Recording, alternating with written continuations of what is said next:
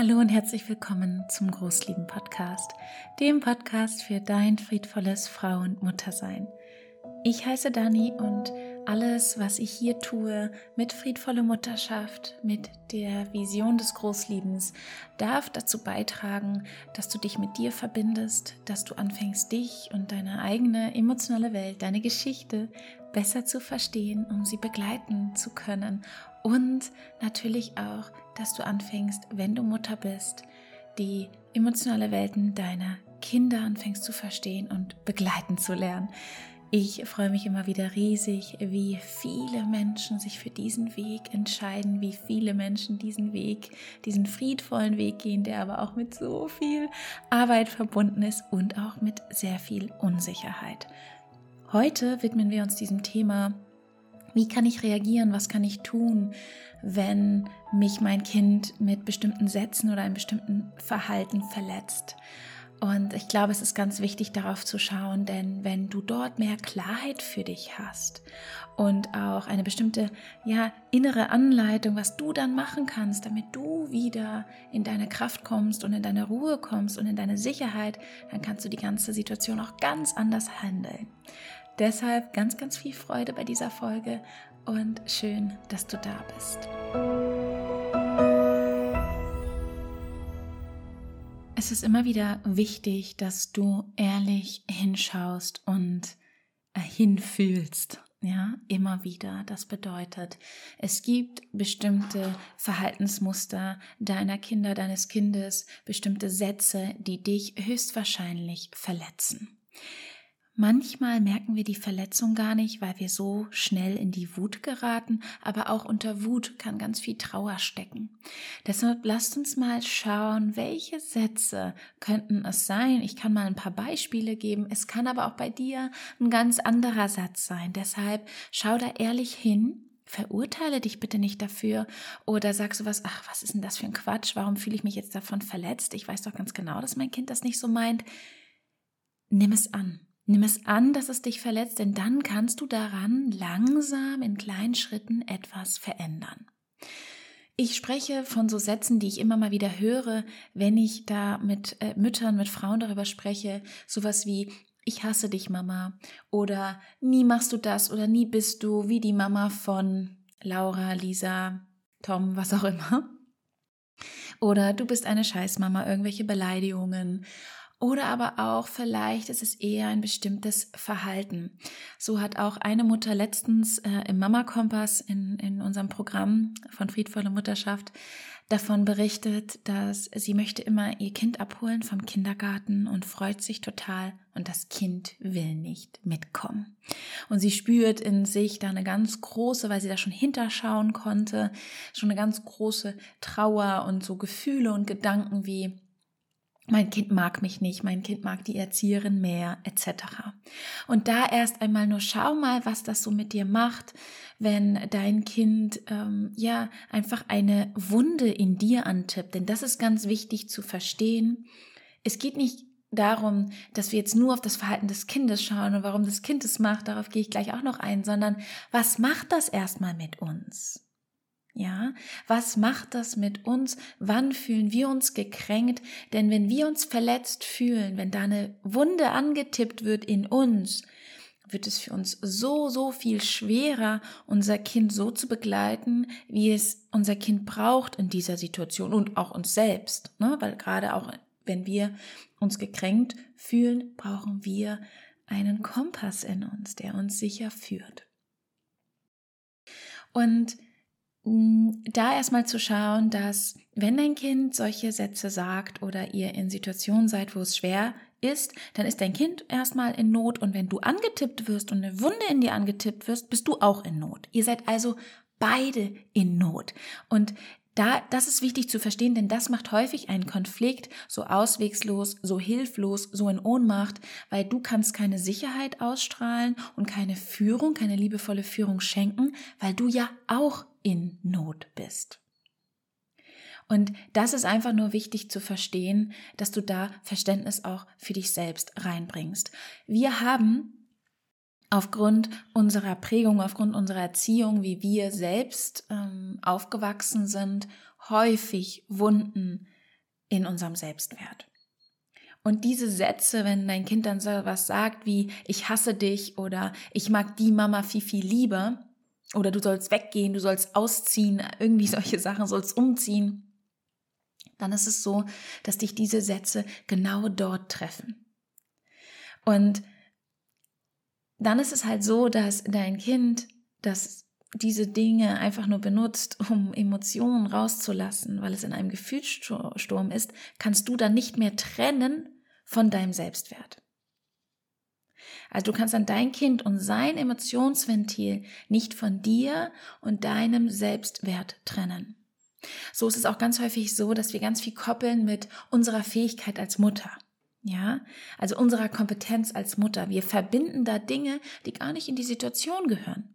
Denn vielleicht geht es dem Kind gerade nicht gut, das kind, hat, dem kind, das kind hat irgendwie was erfahren im Kindergarten, hatte eine Schwierigkeit, fühlt sich, egal was, drückt sich emotional aus durch ähm, diese Sätze. Manche Kinder machen das auch durch Hauen, manche Kinder machen das durch bloßes Schreien, indem sie gar nichts sagen, sondern nur schreien. Das ist ganz gleich. Aber dieses Beschimpfen, das bringt dich dann so sehr in die Not, weil es deine Wunde antippt. Und in diesen Momenten brauchen, braucht das Kind und die Situation einen Erwachsenen, der dahinter blickt, der dahinter schaut, der also hinter das Verhalten des Kindes schaut. Das kannst du nur, wenn du nicht selbst so sehr in die Not gerätst. Das bedeutet, wenn es bei dir der Fall ist und du damit eine Schwierigkeit hast, nach dieser Folge ist es so, dass du höchstwahrscheinlich Erkenntnisse gewonnen hast, eine Anleitung für dich hast. Das heißt nicht, dass du in der Situation, wenn es wieder vorkommt, das alles meistern kannst und da drin, äh, sage ich mal, ja, sehr, sehr sicher bist und alles ist super. Kann sein. Nur häufig ist es so, dass das einen Prozess braucht. Das bedeutet, wenn es wieder vorkommt und du jetzt gleich auch von mir so eine kleine Schritt-für-Schritt-Anleitung bekommst, wie du dich diesem Thema widmen kannst, dann wird es höchstwahrscheinlich so sein, dass immer noch ein Teil von dir sich angetippt fühlt, immer noch ein Teil sich abgestoßen fühlt, nicht geliebt fühlt, all diese ganzen Dinge. Lass diesen Teil da sein, aber dann ist da noch ein anderer Teil in dir, okay? Da ist noch ein anderer Teil in dir, der sich irgendwie erwachsener, reifer, sicher anfühlt, der diese Folge hier zum Beispiel gehört hat, der sich schon lange vielleicht auch auf diesem Weg befindet. Und der ganz genau sagt, okay, ich darf mich jetzt so fühlen, weil da ist eine Wunde in mir und gleichzeitig, und gleichzeitig darf ich mich auch damit verbinden, dass ich jetzt das entkopple dass ich das entkopple, dieses, mein Kind sagt etwas Bestimmtes oder verhält sich und dass das nicht gleich mit meinem Selbstwert zu tun hat, dass du sozusagen auch ein Teil in dir anfängst zu generieren, der größer werden darf und der dich dann führt, der dich dann führt in diesen Situationen. Okay, und da möchte ich halt dir jetzt hier hm, eine kleine Anleitung, einen kleinen Schritt-für-Schritt-Plan geben, den du für dich auf jeden Fall individualisierst. Das ist ganz wichtig. Es gibt nicht Rezepte, ja, das gibt's nicht. Aber es gibt auf jeden Fall Ansatzpunkte, die ich gerne gebe, damit du dich orientierter fühlst. Also wenn ich unsicher bin, brauche ich Orientierung. Das Größte eigentlich, was wir brauchen in der friedvollen Mutterschaft, ist nicht irgendwie perfekt sein, nicht alles richtig machen, diese ganze diesen ganzen Erziehungsscheiß, weil das ist das, sondern wir brauchen Orientierung. Wir brauchen Orientierung, damit wir uns Schritt für Schritt sicherer fühlen. Okay. Zunächst einmal der erste Schritt ist, dass du dir erst einmal bewusst wirst, wie geht es dir emotional, wenn ein Kind bestimmte Sätze an dich richtet. Ja? Und schreib gerne auf, welche Sätze verletzen dich oder welches Verhalten verletzt dich. So habe ich zum Beispiel auch ja am Anfang von der Mutter gesprochen, die ähm, ja sich, die sehr traurig ist, die sich sehr verbindet in diesen Momenten mit ihrer Selbstwertwunde, wenn ihr Kind nicht mitkommen möchte vom Kindergarten. Und da wird es natürlich auch immer schwerer, diese Situation, dass ihr Kind dann mitkommt, weil, weil sie dann gar nicht mehr auch wirklich präsent da sein kann. Also schreib mal auf, welche Sätze oder welches Verhalten verletzt dich. Wo fühlst du dich irgendwie dann weniger wert? Und ähm, beim Aufschreiben wirst du auch höchstwahrscheinlich merken, dass du dich wie ein Kind fühlst. Also so klein oder niedergemacht oder hilflos, verzweifelt, ungerecht behandelt. Diese ganzen Dinge können dann kommen und daran merkst du auch, ah, okay, ja, das hat mit meiner Geschichte zu tun das gehört jetzt eigentlich gar nicht hier in diese Situation. Es gehört gar nicht in diese Situation. Das hat mit meiner Geschichte zu tun. Das ist der erste Schritt, dass du bei dir, wie immer bei dir anfängst, die Dinge aufschreibst und schaust, welche Gefühle, welche Gefühle kommen da bei dir hoch und richtig merkst, ich markiere das als meine Geschichte. Und der zweite Schritt ist, dass du dein Kind betrachtest. Das ist ja auch noch in der Situation, ja. Ähm, wie geht es deinem Kind, wenn, wenn solche Sätze fallen oder wenn dein Kind so ein Verhalten zeigt? Und was würdest du vielleicht auch herausfinden, wenn du an die Situation, wenn dein Kind solche Sätze äußerst, äußert, also sowas wie, ähm, ja, du machst das nie wie die Mama von Lisa oder ähm, ich mag die Mama von Lisa viel, viel mehr, irgendwie sowas. Wenn du da neugierig und mutig hinschaust hinter diese verletzenden Sätze. Was würdest du dann erkennen bei deinem Kind? Ist dein Kind gerade in Frust? Ist dein Kind gerade in Not? Ist dein Kind gerade traurig? Und du, dann kannst du näher dahin kommen, dass du schaust, welches Bedürfnis könnte denn mein Kind gerade in dieser Situation haben? Und daran merkst du auch, dass und allgemein können wir auch sagen, unsere Kinder können noch nicht, das kann langsam anfangen, je nach auch wie alt dein Kind ist und wie viel ihr darin schon geübt seid, wie viel ihr auch Vorbild seid, vielleicht du und dein Partner oder du und Freundinnen und dein Kind sozusagen mitbekommt, aber dein Kind kann jetzt höchstwahrscheinlich noch nicht seine Bedürfnisse einfach so äußern. Ja, also Mama, ich fühle mich oder ich, ich bin frustriert, ich brauche deine Hilfe. Oder ich brauche Aufmerksamkeit. Manchmal können das unsere Kinder schon, wenn wir viel auch schon damit arbeiten, häufig nicht. Das bedeutet also, unsere Kinder zeigen uns irgendein Verhalten, dieses dürfen wir entschlüsseln, wie so ein Entschlüsselungscode, und dann sehen wir, ah, okay, das steckt dahinter. Und dass du in diesen Momenten verletzt bist, hat erst einmal nichts mit deinem Kind zu tun, sondern mit deiner Geschichte und mit den Dingen, die du daran gekoppelt hast, ja, die in dir daran gekoppelt sind. Häufig auch komplett unbewusst. Deshalb da darfst du hinschauen. Und dann, als dritten Schritt, du hast dich angeschaut, du hast dir dein Kind angeschaut. Und dann als dritten Schritt, überlege dir, wie möchtest du reagieren? Wenn es wieder zu einer Situation kommt. Wenn wieder solche Situationen kommen, du kennst sie ja höchstwahrscheinlich, was möchtest du dann tun? Und so ist es immer, ja. Wir betrachten zunächst, das ist ganz entscheidend. Fang nicht an, gleich eine Lösung zu suchen. Mit den Frauen, die ich begleite über mehrere Monate Mama Kompass, nach einigen Wochen macht sich da ein großer, gibt es da einen großen Shift in diesen Frauen. Und dieser Shift ist, ich suche nicht gleich nach der Lösung, denn du wirst sie dann nie finden. Wenn du immer nach der Lösung suchst, lässt du dich und dein Kind wie stehen. Du holst dich nicht ab und du holst auch dein Kind nicht ab. Das ist sehr schwer für uns, weil wir am liebsten gleich die Lösung wollen, weil wir in einer leistungsorientierten Gesellschaft aufgewachsen sind und immer noch leben und weil es irgendwie auch etwas in uns macht. Es ähm, unser Gehirn, was erzogen wurde, liebt einfach den Lob und liebt einfach dieses etwas zu schaffen und etwas zu meistern. Nur friedvolle Mutterschaft geht da einfach ein wenig anders, weil es hier um emotionale Welten geht. Deshalb betrachte dich, betrachte dein Kind und dann, wie möchtest du darauf reagieren? Und gerade wenn dein Kind solche Sätze an dich richtet, ich hasse dich, Mama, du bist eine Scheißmama und die andere Mama ist viel besser und du kannst noch ganz andere Sätze haben, die, die kenne ich jetzt nicht. Ich habe ja nur Beispiele genannt. Aber zunächst wäre es da wichtig, dass du dich als allererstes um dich kümmerst. Dass du dich als allererstes um dich kümmerst. Also irgendeinen Leitsatz für dich findest, findest, ja?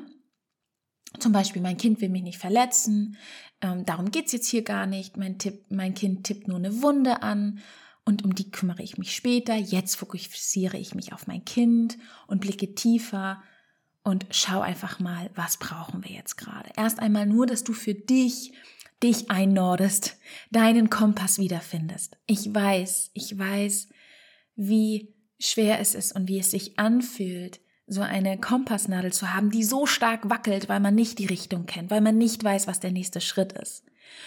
Und ihr Lieben, ich weiß es jetzt und das ist so, so, so krass für mich, weil ich gerade ein weiteres Wesen begleiten darf, und zwar unseren Welpen, wo ich so unsicher bin.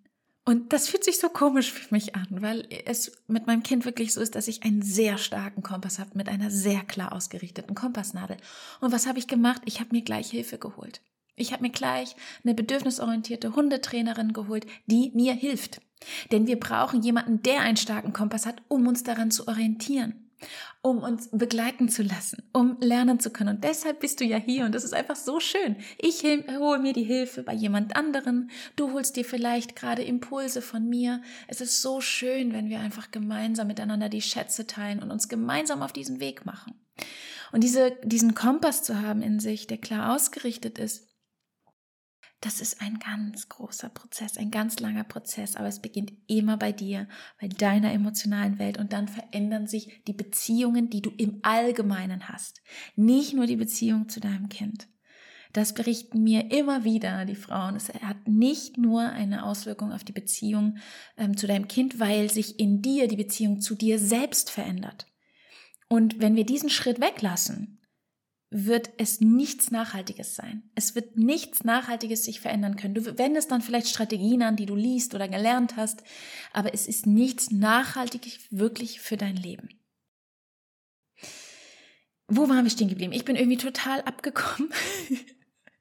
Das passiert immer mal wieder, wenn ich gerade so im Flow bin und so drinne bin. Ja, aber es ist einfach so schön, diesen Kompass zu entwickeln. Ich spüre es ja immer wieder.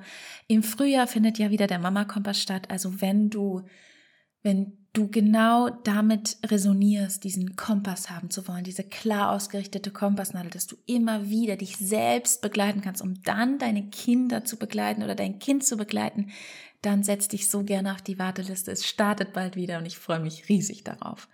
Jetzt aber wieder zurück zum Thema.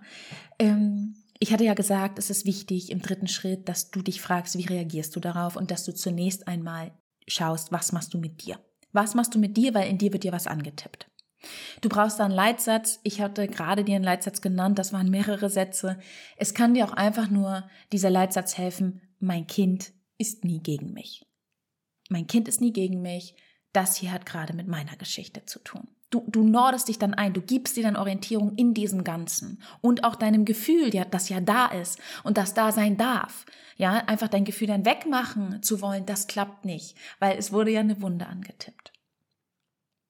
Also diese Grundhaltung, mein Kind ist nie gegen mich, kann dir da sehr helfen. Also was du dann tust, ist zunächst einmal im dritten Schritt schaust du, was brauchst du für dich um wieder ein wenig, um wieder ein wenig Fokus zu haben und Orientierung. Und dann Schritt vier, wie gehst du dann auf dein Kind ein, wenn dein Kind solche Dinge sagt? Hm, zunächst einmal hatte ich ja auch gesagt, wenn dein Kind solche Sachen sagt, du musst nicht gleich reagieren, okay?